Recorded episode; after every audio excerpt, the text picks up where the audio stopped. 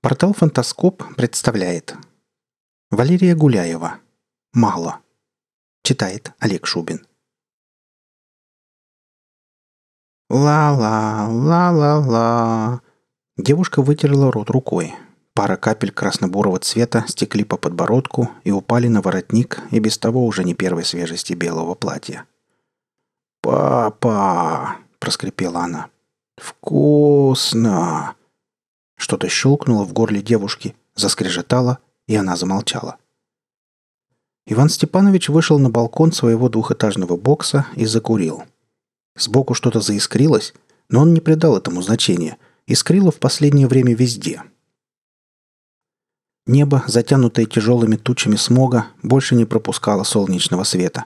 Как следствие, Солнечные батареи перестали работать еще около полугода назад, исчерпав последние запасы энергии в аккумуляторах. Подземные электростанции едва справлялись с нынешними перегрузками. Постоянно что-то выходило из строя. Оборудование чинили, но оно опять ломалось. Его снова чинили, и так до бесконечности. Скажи людям лет 500 назад, что из окна они будут видеть только нагромождение странного вида боксов, перевитых трубками, постоянно парящих, искрящих, вряд ли они бы поверили со своей тогдашней политикой озеленения и водоочистки. Откуда-то сверху послышался пронзительный вой, а следом за ним и лай, вовсе не похожий на лай собак. Их истребили около 50 лет назад, во времена голода. Сожрали, попросту говоря – но и тех, кто сейчас завывал где-то вверху, прозвали псами. Они носились как безумные по всему городу, перепрыгивая с башни на башню, цепляясь за тонкие металлопластиковые магистрали, иногда и обрывая их, лишая целые комплексы башен воды, пара, протосмесей. «Чертовы ублюдки!» Мимо немолодого уже мужчины, вниз, визжая и трепыхая ногами руками в воздухе, пронесся один из псов. Внизу, метрах в пятидесяти от балкона бокса, на котором стоял Иван Степанович, пса гостеприимно ждала земля, ощетинившаяся обломками арматуры, обрезками труб и прочим металлическим и не совсем мусором. Если бы не падальщики, живущие на земле, вонь стояла бы жутчайшая. Хотя в некоторых районах говорили «разило так, что без слез вдохнуть было невозможно этажа до двадцатого». «На вид лет семнадцать», — произнес вслух мужчина. Снимать его с импровизированного шампура никто не торопился. Вой сверху уносился все дальше. Казалось, что стая и не заметила потери одного из своих. Парнишка умер мгновенно. Ему же лучше. «Нужно собираться». Мужчина поморщился и осторожно повел плечом. Локтевой сустав со скрипом провернулся, давая разогнуться руке. Нужно было смазать, но все масло ушло на нее. Мужчина поспешно оделся, потом взял с одной из полок внутри комнаты плетеную из тонких цепей лестницу, закрепил ее на одном из прутьев балкона и медленно стал спускаться вниз. Сустав в левой руке нестерпимо тянул сухожилие, из-за этого ее невозможно было полностью разогнуть, да и правая ступня в последнее время то и дело норовила отвалиться. Примерно три сотни лет назад человечество достигло пика прогресса в области нано- и биотехнологий – Начался бум на искусственные органы, замены конечностей, а то и искусственное наращивание лишних. Врачи, по желанию, могли смоделировать и вырастить в своих лабораториях что угодно, по твоему заказу и за твои же деньги. В моду вошли ноги с коленными суставами, которые выгибались в другую сторону, руки с десятью пальцами вместо пяти. Девушки добавляли себе третью, а то и четвертую грудь, превращаясь в подобие недосвиней с человеческими лицами, как называл их Иван Степанович – Живой биоматериал, состоящий из отрезанных конечностей, удаленных органов, нежелательных последствий незащищенного секса, частично перерабатывался, но в большинстве своем тоннами сваливался в огромные отстойники недалеко от городов. Потом этих отстойников стало не хватать. Власть имущие стали строить новые, более удобные и компактные, более соответствующие тогдашнему новому обществу жилища – боксы, сдвигая линии городов, выселяя людей и новых людей в новые дома, расселяя их фактически друг другу на головы в эти убогие многоэтажные коробки. Старые города забрасывались, зарастали зеленью, но впоследствии превращались во все те же котлованы для биомассы. Теперь уже не новой, а причинно-следственной. Люди стали гнить. Правительство саботировало производство качественных конечностей и органов в погоне за наживой. Они стоили дороже, но производились из второсортного или некачественного материала. Но человечество уже не могло остановиться. Оно привыкло к новому уродству и не хотело это понимать. Вот тогда-то на смену дорогущим биохирургам пришли техники. Они предлагали новые изменения, заманивая людей металлическим блеском новых конечностей. Металл имел массу преимущества. Человек мог стать во сколько угодно раз сильнее – его не нужно было беречь, всего лишь смазывать раз в месяц для блеска и исправной работы. Людям, живущим в металлических коробах, понравилось становиться металлическими, и они стали менять наскучившие, новоприращенные, но живые конечности на металлические суставы, хвастаясь новыми модными шестеренками с завитушками в виде сердечек или веточек и прочее, прочее, прочее. Рылись новые котлованы, старые засыпались строительным мусором и прочей дрянью – и на них тут же возводились новые боксы. Народ озверел, истощая и загаживая естественные ресурсы планеты. Если можно было поставить поршень вместо сердца, значит можно было сотворить и установку для генерации дождя, растопить льды, выровнять климат и жить в том мире, который могло себе позволить общество мехов. Но человечество не думало о последствиях. Никогда не думало. Оно доедало то, что еще могло бегать, истребляло то, что могло летать, и уничтожало то, что еще умудрялось расти сквозь пропитанную ядами разлагающейся плоти почву. И вот тогда, когда хуже, казалось бы, быть не могло, все вдруг разом кончилось. Замерло. Словно застыло. Человечество на мгновение осознало, что натворили люди, всего лишь на мгновение. И тут же начало новую борьбу. Борьбу за выживание.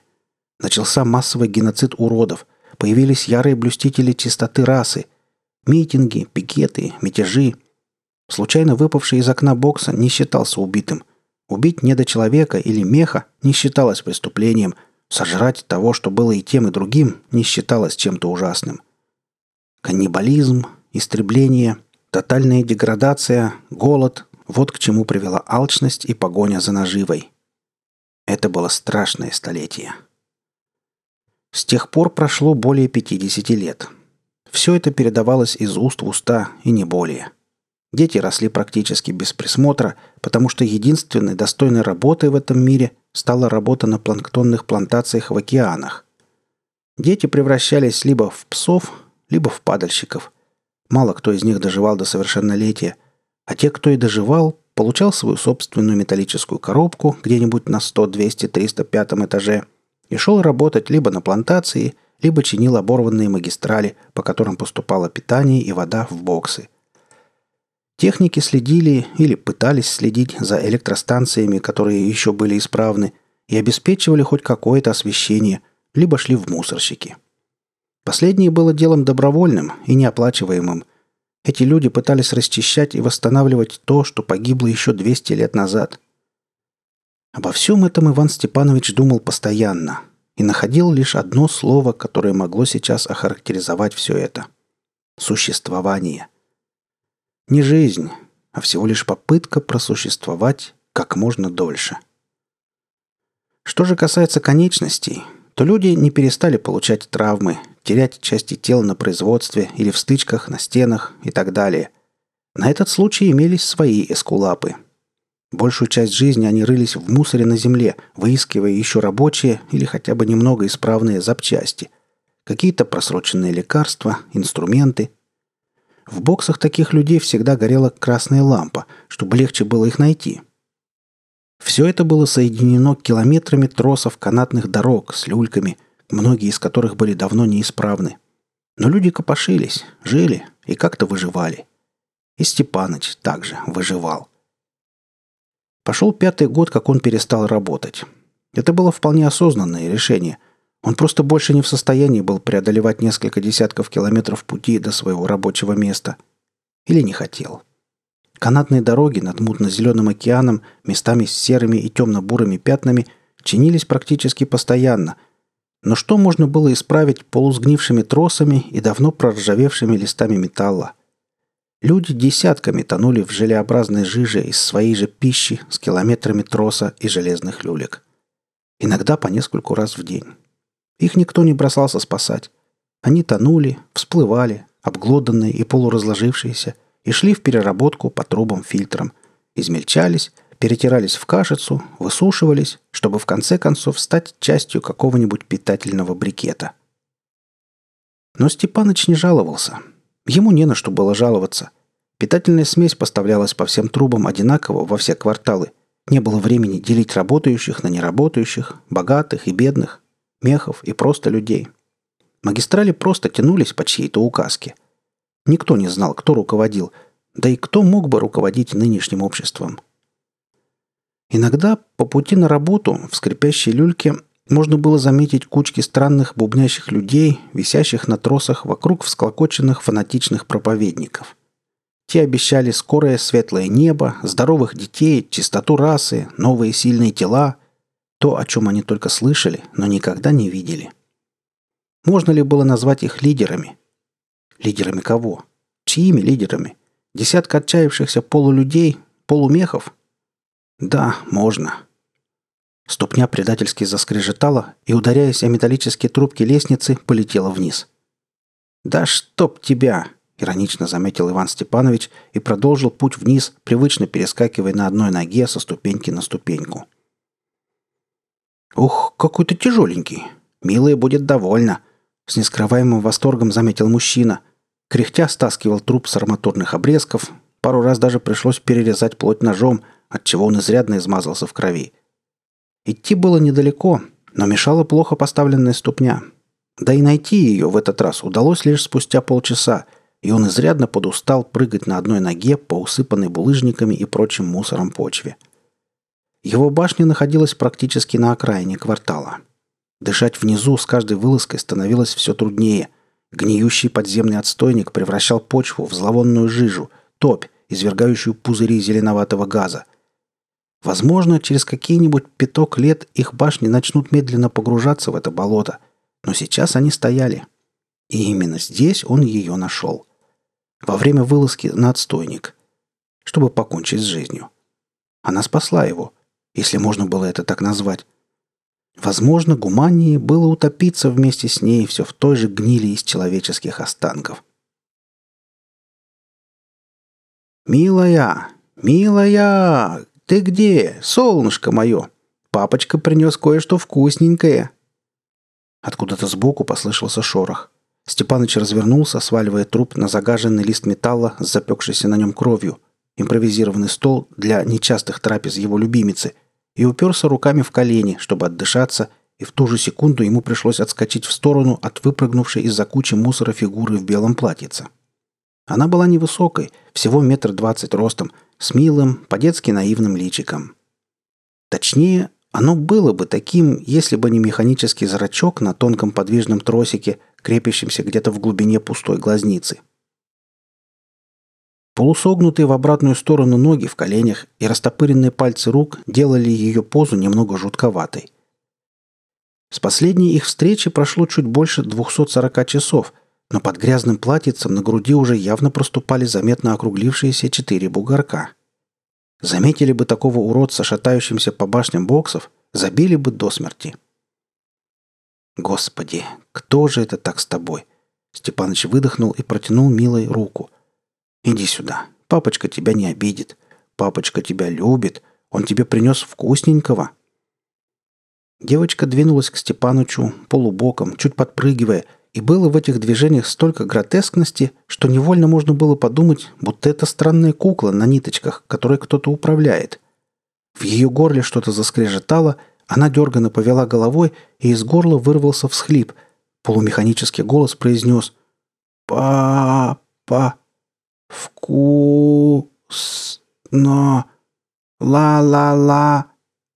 Милая посмотрела на мужчину механическим глазом-усиком и, резко присев, впилась в мертвую, все еще истекающую кровью плоть пса. «Па-па!»